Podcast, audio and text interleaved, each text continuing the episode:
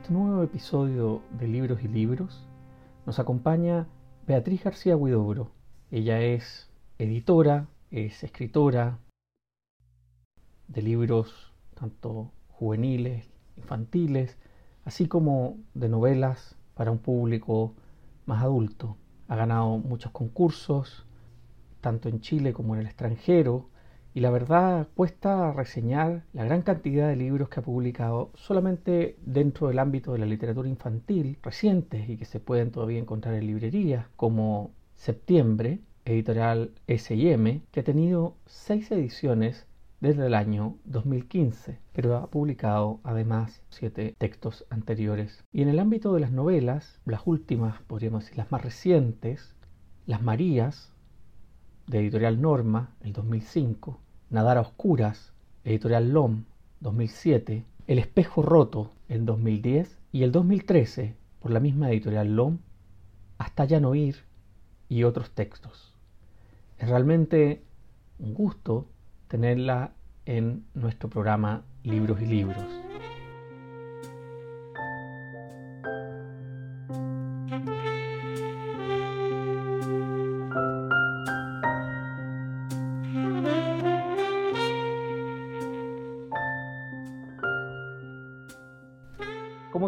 Este programa, la primera pregunta que hacemos es, ¿qué has estado leyendo, Beatriz, durante estos meses de encierro o tal vez antes que te gustaría compartir con nuestros auditores? ¿Cómo estás, Pablo? Y hola a todos. Eh, mira, de todas maneras, en general, yo siempre trato de mantenerme muy al día de lo que se publica en Chile y de los autores nacionales, autores y autoras, ¿ya?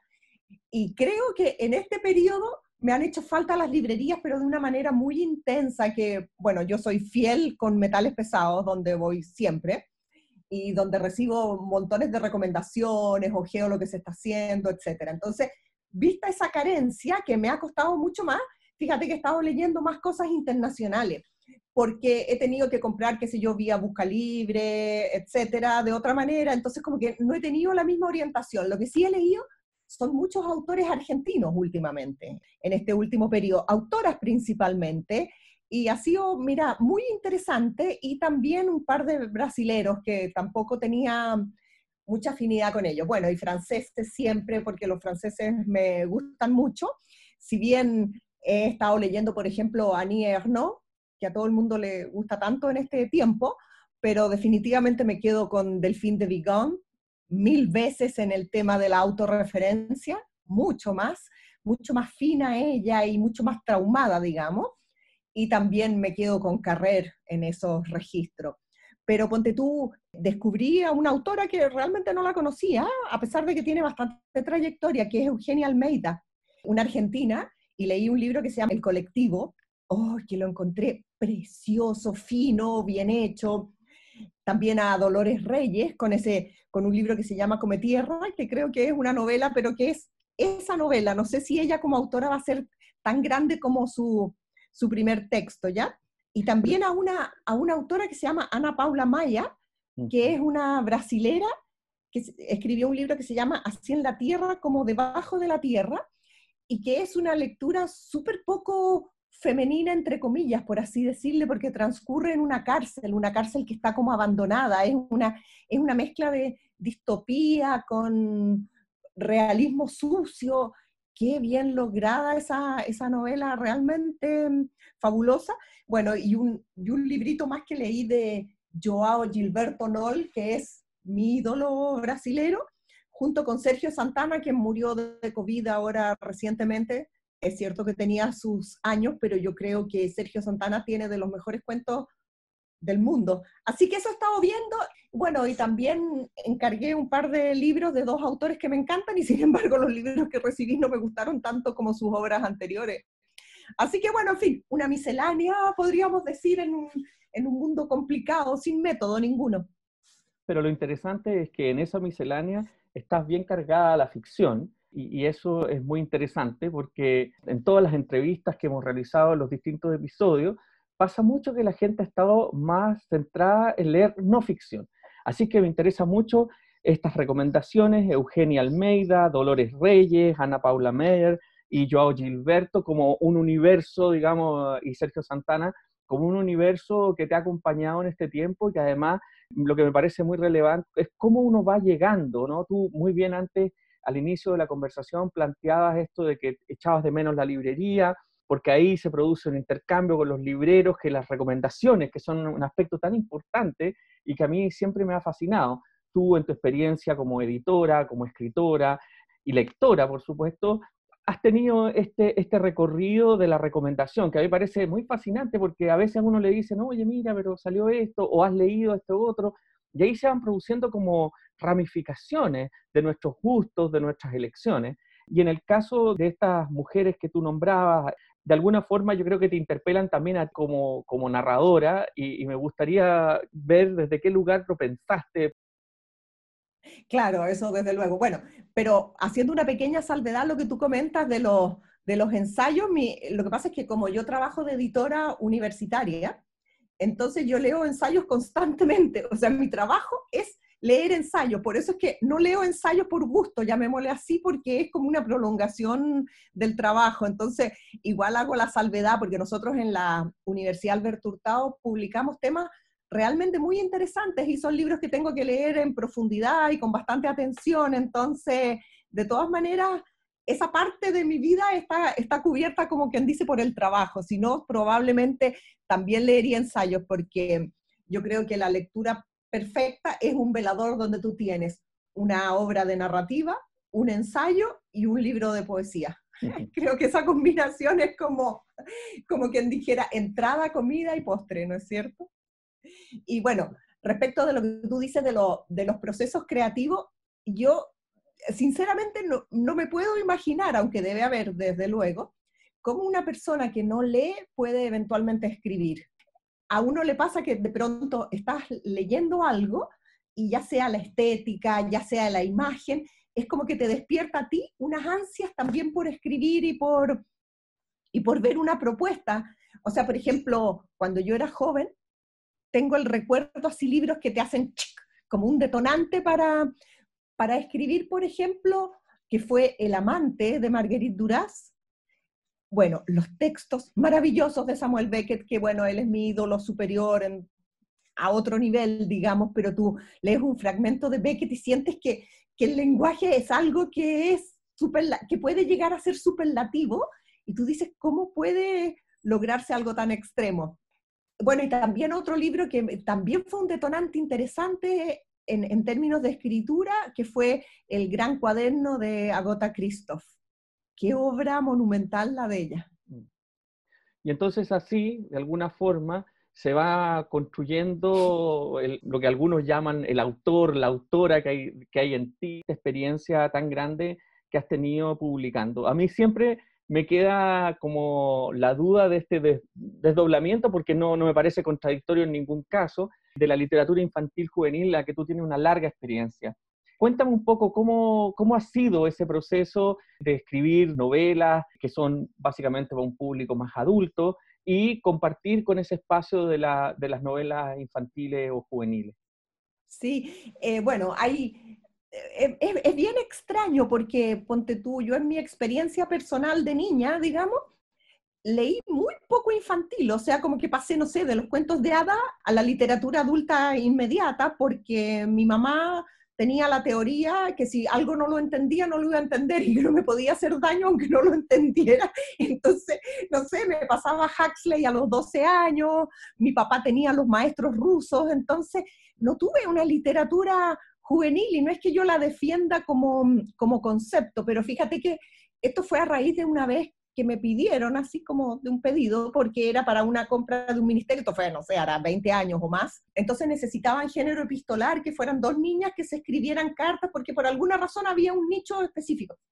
Y fue como una cosa que hice por encargo. Oye, y me entretuve tanto haciéndolo, y fue muy simpático, y tuvo mucho éxito esa novela que se llamaba antes del verano. Entonces era una niña cuya familia se había arruinado y tenían que hacer un cambio de vida total y otra que estaba viviendo en el sur.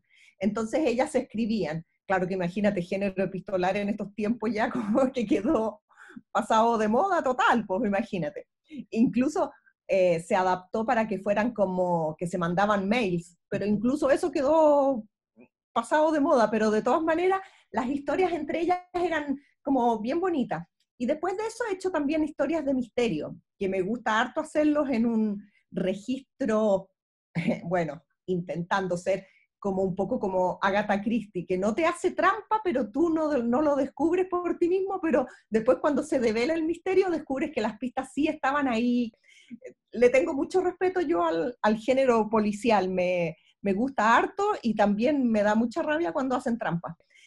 Y eso eh, conviviendo con, con, tus novelas, digamos, más para adultos, para lectores eh, no tan jóvenes, como me gusta decir a mí. Claro. Y que realmente va en un registro muy especial. Mi fascinación por, por estas novelas que he leído tuya tiene que ver con el rescate de un lenguaje local, nacional, de un, de un, español de Chile, podríamos decir, muy, muy, bien, muy bien filtrado, y además de una perspectiva de lo que es la experiencia de, lugares, del campo, en, en, algunas cosas que a mí me, especialmente me han quedado en la memoria, de lugares rurales, de lugares alejados, y esta perspectiva que puedo proyectar en la experiencia de crecer.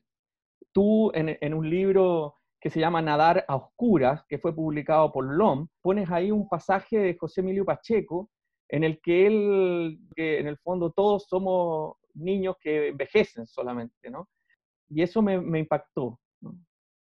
Sí, es verdad, yo creo que siempre, siempre estoy con la infancia, pero es, es curioso, ¿ah? porque si uno piensa, yo no puedo quejarme de mi vida en general porque no tuve eh, ninguna desolación infantil, pero para mí la infancia es lo peor. O sea, si a mí me dicen, vuelve a vivir tu vida y tengo que vivir la infancia de nuevo, ni muerta, no, no la vuelvo a vivir nunca más en mi vida. Yo, tuve una sensación tan terrible de, caos, de no entender, de una necesidad de normas que no estaban en ninguna parte. No sé por qué yo era así, porque realmente no le puedo echar la culpa a nadie. No tengo nadie a quien culpar, pero fue un, una sensación muy abrumante la de la infancia. Entonces creo que siempre vuelvo a ciertos niños que no ven cuáles son las señales y que siempre están desorientados y sí me gusta que haya alguien orientado a su alrededor, pero alguien que sabe cómo es la vida. Por eso me gustan mucho personajes que me vuelven en casi todas mis novelas, siempre hay unas viejas, unas mujeres que dictan las normas. Y es como una necesidad. Y, te dictan las normas, pero tú desde tu interior no eres capaz de entenderlas ni de verlas. ¿no? La infancia es un periodo que puede llegar a ser muy terrible, creo yo. Y además tiene que ver también con el abuso de poder porque las marcas del poder, del poder que te da la sociedad, también se replican en las familias y en los microcosmos que uno construye. Entonces, desde ese punto de vista, me gusta volver al desamparo de la, de la infancia, cuando tú no tienes un repertorio de conductas ni de, ni de nada que te ayude a salir de ahí. A mí me impresionó mucho en, en otra de tus novelas en la que una niña escuchaba unas cosas en la noche, una casa que llegaba, un caballo, un camión, y uno, eh, uno mismo como lector va intentando hilar y recuperas muy bien precisamente eso que tú dices como esta especie de perdidos en las reglas de los adultos, perdidos en el mundo de los adultos, el, el niño o, o, la persona joven, digamos, intentando hilar, intentando darle sentido a eso que escucha es una escritura desde un lugar que apela a ese, a ese momento que yo creo personalmente que uno cuando va creciendo se va cerrando a esas sensaciones y, va constituyéndose en una especie de, de quirquincho. Se va protegiendo de esas desconexiones porque en el fondo bastaría muy poco para volver a recuperar esa incerteza, podríamos llamarla, como ese momento en la noche en que uno escucha que el mundo sigue funcionando, pero que no es un mundo disponible para los niños creo que, que está muy bien captado también, insisto en esto, desde una escritura en un español chileno, que a mí me parece que es importante porque hemos visto en el último tiempo que las grandes editoriales han hecho una presión muy fuerte por una escritura en un español internacional que es muy extraño para uno y es donde esas cosas se pierden porque tal como dices tú, esas viejas, esos viejos que hablan en tus novelas, tienen, tienen que tener ese sonido, es, dar esa impresión de que están en un lugar preciso, de que hay una toponimia, aunque tú muchas veces no hablas directamente de una toponimia, de un lugar eh, puntual, pero uno siente, uno siente que está en el campo, uno siente que está en una casa de campo, y eso me parece que está muy ligado a la forma en cómo está escrita la novela. Sí, bueno, trato de, mm, hacer mucho ejercicio de, síntesis, por eso escribo como corto yo, pero condensado. Es el antibarroquismo que tengo yo, y, y en eso me acuerdo de Raymond Carver, que decía que él cada cierto tiempo tenía que escribir poesías y las poesías de Carver en general son bastante débiles desde un punto de vista poético, pero según él le servían para sintetizar y poder seguir con esa escritura despojada de todo adorno superfluo. Entonces, eso, eso, me gusta a mí, a mí me gusta hacer ese ejercicio de, de contención, lo que eh, pones en un párrafo lo puedes sintetizar a lo mejor en una sola frase y que quede la impresión recién mencionaste que para ti la lectura es un velador donde hay novelas, ensayos y poesía. ¿La poesía ha sido parte de tu creación?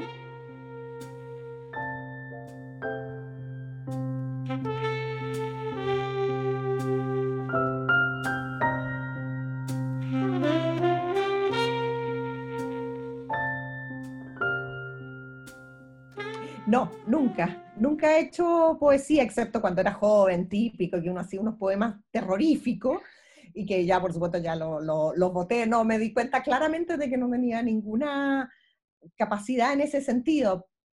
O sea, no sé, después nunca más lo intenté en realidad, hasta ahí nomás llegué. Es que, ¿sabes que los grandes poetas son como apabullantes? Es un mundo demasiado grande, demasiado magnífico para poder acceder a él, por lo menos para mí. Y en ese sentido, la relación entre tu ficción y si pudiera uno pensar con ciertas afinidades en la poesía, ¿quiénes, quiénes son? Curiosamente, en términos de poesía, me gusta la poesía, como te dijera, más coloquial. Creo que uno de los poetas que realmente, bueno, me gusta la Anne Sexton, y, pero también me gusta mucho, por ejemplo, o sea, me gusta porque tiene una carga emotiva personal, así como psicológica, llamémosla en, esos términos. Bueno, la Silvia Plath, ¿para qué hablar, no? Pero también me gusta, por ejemplo, Prevert. Prevert me gusta mucho, siendo que no es gran poeta del mundo, pero me gusta tanto su visión de mundo, esa cuestión antibélica. Era un feminista profundo, Prevert. Un feminista profundo a pesar de ser también un hombre como muy conquistador y muy en un registro muy masculino, pero al mismo tiempo la mujer no sometía al hombre y esto de que los hijos no se le regalan a la patria, que es un concepto estúpido y que la guerra es, es lo peor, o sea, eso, hay un poema de él que se llama La Rue de Vichy ahora, qué, qué bueno es, o sea, me gusta el, el mensaje, por ejemplo, de él. Justamente cuando yo leía la novela Nadar a Oscuras, pensaba en el personaje de la niña, de la buena alumna, y recordaba el poema de Prever que se llama El mal alumno. Es muy hermoso, digamos, este niño que básicamente mira por la ventana y, el mundo existe afuera mientras él está en el aula haciendo como que escucha. Y precisamente el personaje de la alumna en, Nadar a Oscuras dice que la profesora en el fondo la felicita porque es la única que no da problema en el curso, ¿no? Una especie de invisibilidad también. Y eso, y eso me impactó mucho cuando leí la novela, me dio la sensación, bueno, básicamente la identificación de doble rango, ¿no? Del bueno, del buen alumno, eh, invisible de alguna manera, y del mal alumno que también es invisible en, en sus preferencias. Y en ese sentido, claro, Jacques Prévert es un poeta que fue muy prolífico además y que no tan solo hizo poesía, sino que además hizo collage y hacía muchas cosas en su, en su vida fue muy importante en la formación de nuestras generaciones, porque tú y yo somos contemporáneos, y, yo creo que ahí se, se, produjo tal vez después la batalla entre los cotidianistas y, bueno, emergieron después cosas mucho más radicales, ¿no? La gente, si bien a mediados del siglo XX se impresionó del cotidianismo, después hoy día en que ya prácticamente hay poemas donde no hay poema, ¿no? También uno podría decir, bueno, quedaron como una poesía que todavía se entiende, donde hay unos versos, donde hay un título y donde no se eliminó, digamos, la, lectura, podríamos decir. Estoy pensando hoy día en la poesía visual, en la poesía sonora, en todos estos experimentos que hacen grandes poetas también, pero que evidentemente resultan mucho más radicales en su postura respecto de la forma poética tradicional. Te pregunto, volviendo a tus novelas, ¿Cómo llegaste a la forma esta que tú describes como de tu, realismo lacónico, como me gustaría llamarlo a mí, ¿no? Porque tú dices que no es barroco, pero yo creo que es barroco porque es lacónico, pero bueno, es lacónico, extremadamente, digamos, sintético. ¿Cómo, cómo, cómo ha sido el proceso para ti en, todos estos años?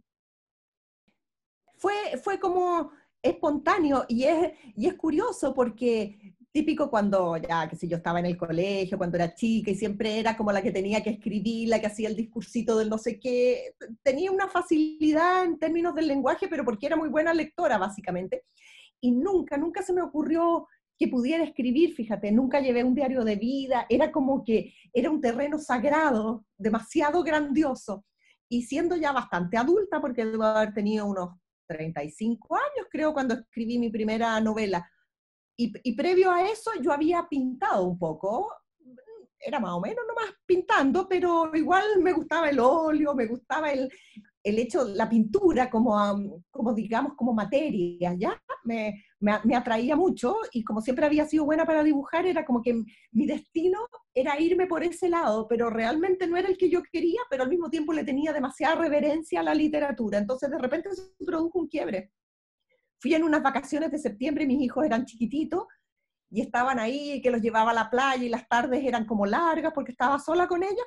Y ahí me puse a escribir la primera novela y la saqué, no sé, de haber sido tres semanas. Y ahí ya como que le perdí el pudor, por así decirlo. Bonito eso de, volver a la, a la imagen de esos pequeños talentos que son totalmente indefinidos en la infancia, ¿no? El bueno para escribir, el bueno para dibujar, el bueno para hacer ejercicio, y que ahí se va construyendo este sujeto que posteriormente deviene el adulto. Me encantó la imagen de José Emilio Pacheco que usas en, tu libro, ¿no? De este, en el fondo, este niño que envejece, ¿no? O esta niña que envejece, y que va construyendo el autor o la autora, como nosotros lo vemos. Y yo siempre pienso que es muy interesante porque eh, tú eres muy honesta como lo reflejas, pero es muy bonito cuando uno mira retrospectivamente y siempre le da una lógica a su vida, ¿no? Y dice, bueno, yo primero hice esto, luego hice esto otro, como si en el fondo uno hubiese armado premeditadamente una estructura secuencial. Y en el caso de, los libros infantiles, que tú recordabas esto, de, la primera petición fue por un encargo, una especie de suerte externa, como si hubiera un azar ahí, que me parece muy, muy interesante.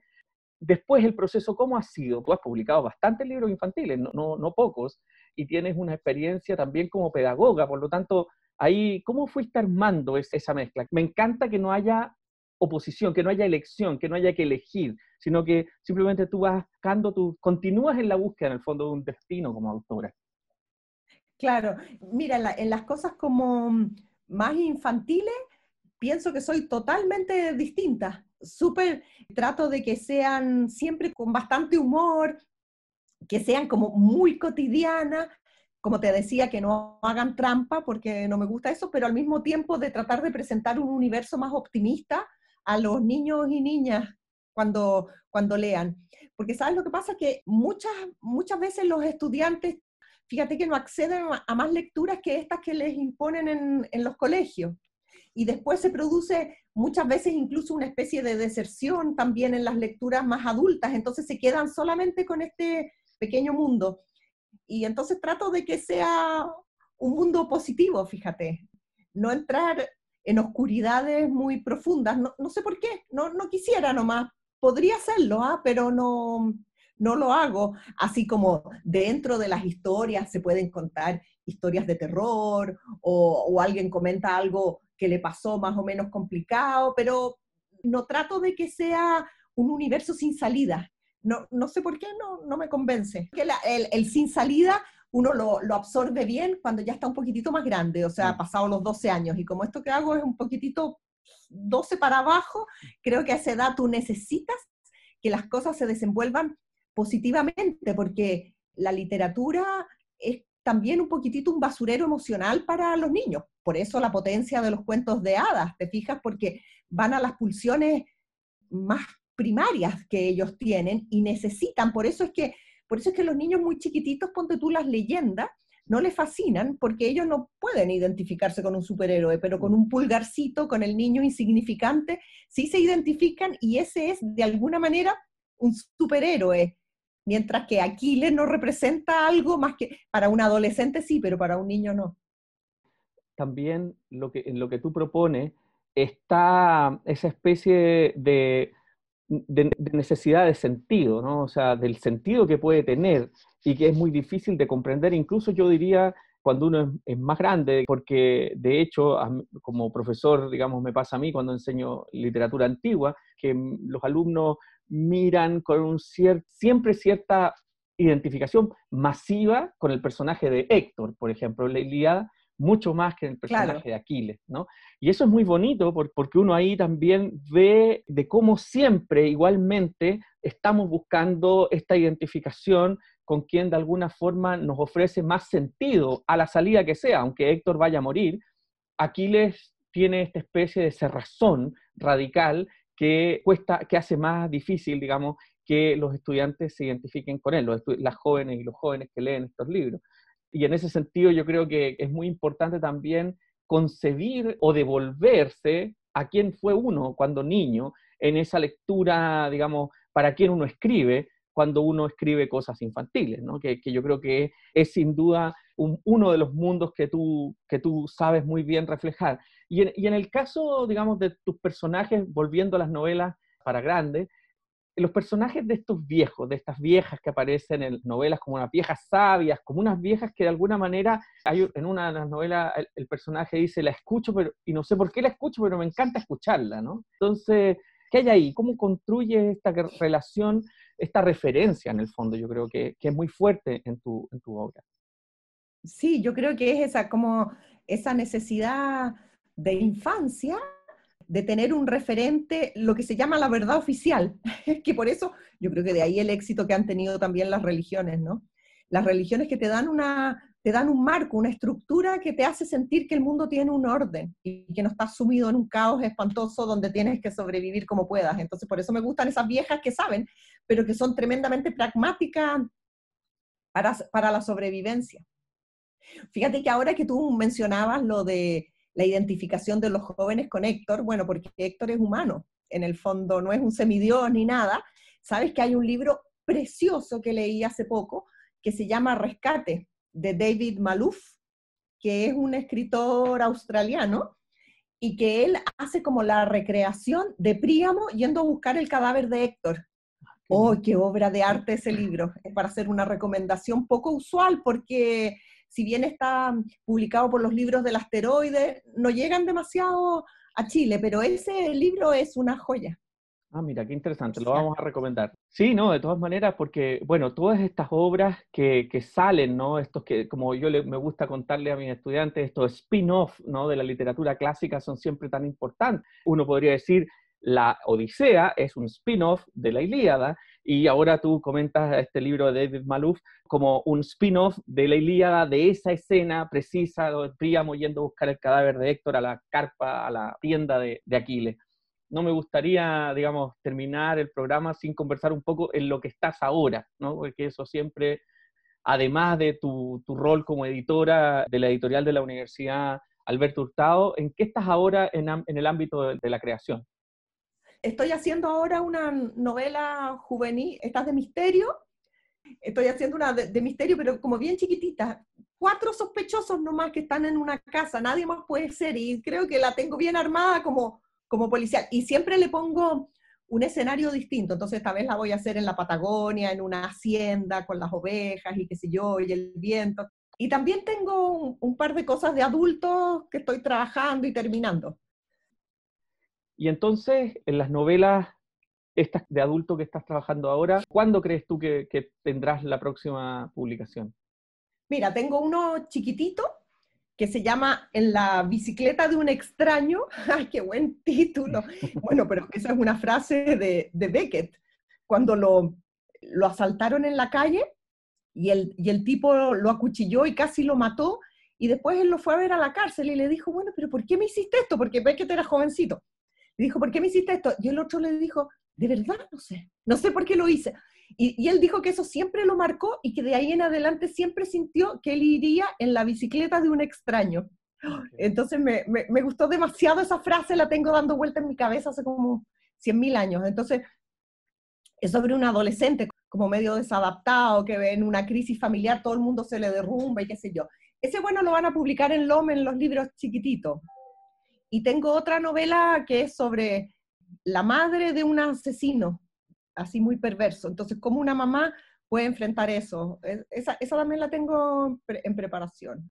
Eso vamos a estar pendientes y lo anunciaremos cuando, cuando salga, porque siempre la gente eh, está buscando y sobre todo más aún en estos tiempos, un poco tal como decías tú, cuando extrañabas las librerías, eh, hay muchas personas que también están esperando poder alimentar caminos que uno no sabe para dónde van, pero que tienen que ver por, bueno, dónde proseguir la lectura, dónde seguir, dónde, avanzar. Una pregunta necesariamente que une esta labor que tú realizas como, como escritora, pero además tu labor como editora. ¿Cómo vives esto, estos dos mundos, aunque son muy distintos, por supuesto, porque básicamente trabajas editando en una editorial universitaria, pero sin duda, por supuesto, tienes una visión de lo que es la edición universitaria en estos momentos. Así que me gustaría que pudiéramos dedicar unos minutos a conversar sobre esa experiencia. Mira, yo creo que la edición universitaria ha tenido una evolución y la está teniendo cada vez más en el sentido de entender y comprender que todo este conocimiento que se genera al interior de las aulas, y no de las de uno, sino que de, muchas otras e incluso internacionales, porque también uno hace traducciones, etcétera, es importante que lo pongamos en un lenguaje asequible para todos los demás y que, y que no nos sumerjamos en este mundo un poquitito endogámico que se ha generado con los papers y con las evaluaciones que se hacen unos con otros y que al final resulta que grandes temas muy bien desarrollados están solamente dando vueltas sobre sí mismos y en unos grupos demasiado pequeños. Entonces, varias editoriales universitarias están abriendo a que este conocimiento mucho más amplificado y mucho más, más consolidado en un pensamiento de largo plazo se ponga al servicio de la gente. Entonces, esta, esta labor de extensión que hacen las editoriales universitarias me parece fundamental. Y, y desgraciadamente el sistema universitario es un poquitito perverso porque en términos de acreditaciones futuras y todo eso, el libro tiene mucho menos valor que una acumulación de ciertos papers, en circunstancia de que el libro es de largo aliento. O sea, una persona que genera un libro trabaja mínimo dos años en este mismo tema y no puede dejar ninguna arista colgando, sino que tiene que dar cuenta de todo lo referido a este tema que está desarrollando. Entonces, me parece que eso va a tener que producirse una corrección importante porque los libros son otra cosa y nosotros funcionamos con referatos ciegos, comités científicos, comité editorial, es decir, pasa por todos los filtros de la calidad. Pero no, no, estamos solos en eso, sino que son muchas otras universidades que también están entendiendo que ese es nuestro rol, que hay que estar en en las librerías, que hay que estar en, distintas plataformas y, llegar a los lectores, porque la gente tiene mucho, pero mucho interés por tener conocimientos sólidos y científicos de lo que está pasando.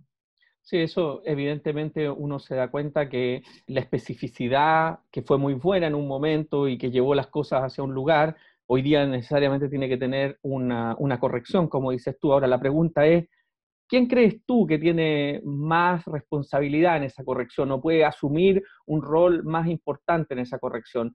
Además de las editoriales mismas, ¿tú, ves que existe una, un, diálogo a nivel nacional en las editoriales que pudiera permitir una corrección?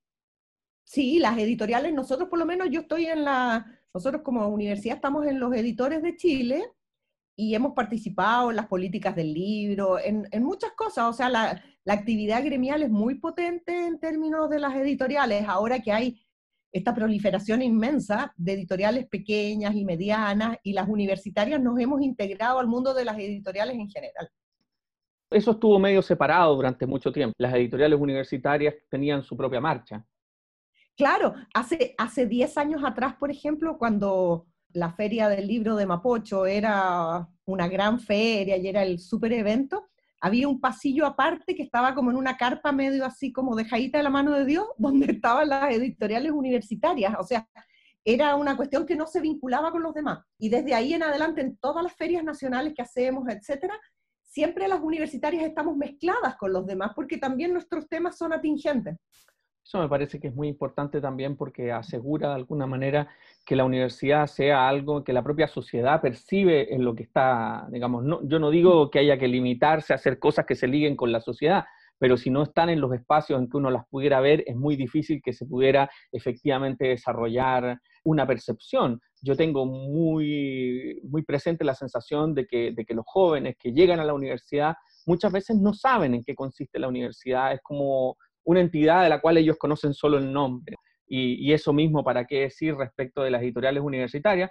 Lo que es muy raro porque al mismo tiempo las grandes editoriales universitarias del mundo representan un porcentaje fundamental de la productividad, no tan solo científica en el sentido más elítico de la palabra, sino que también en este sentido, como tú bien lo mencionas, como diría Lefebvre, es un espacio simbólico en el cual uno se identifica y por algo quiere llegar allí, no solo porque te va a dar las, garantías para poder tener un trabajo, sino que implica todo un proceso de conocimiento.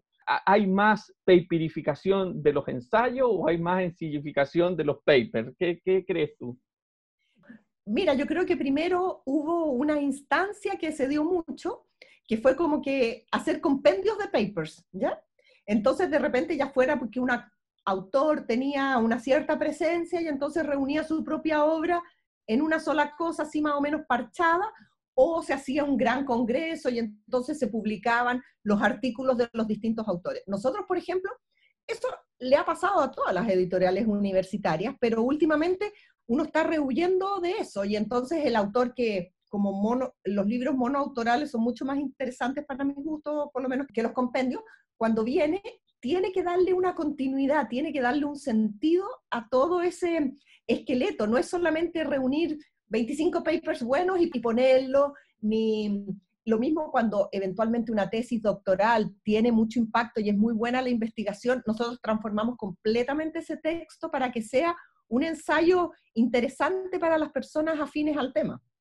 Está bien, el paper es, la lógica con la que estamos funcionando neoliberal, pero que algún día va a tener que modificarse, pero el libro sigue siendo el elemento que le llega a las, a las personas, al gran público, y tú si has hecho todas estas investigaciones y has profundizado en un tema, tú quieres que se difunda y que le llegue a los demás. Entonces, los autores reciben muy bien, eso sí, esto de adaptar sus propios escritos a un formato mm, más universal, por así decirle. Bueno, Beatriz, muchísimas gracias por haber participado de este episodio de Libros y Libros. Quiero agradecerte por tu trabajo como escritora, como editora y sobre todo como una persona que ha construido una carrera relacionada con la divulgación del conocimiento a través de los libros. Muchas gracias. No, y gracias a ti y felicitaciones por esta iniciativa.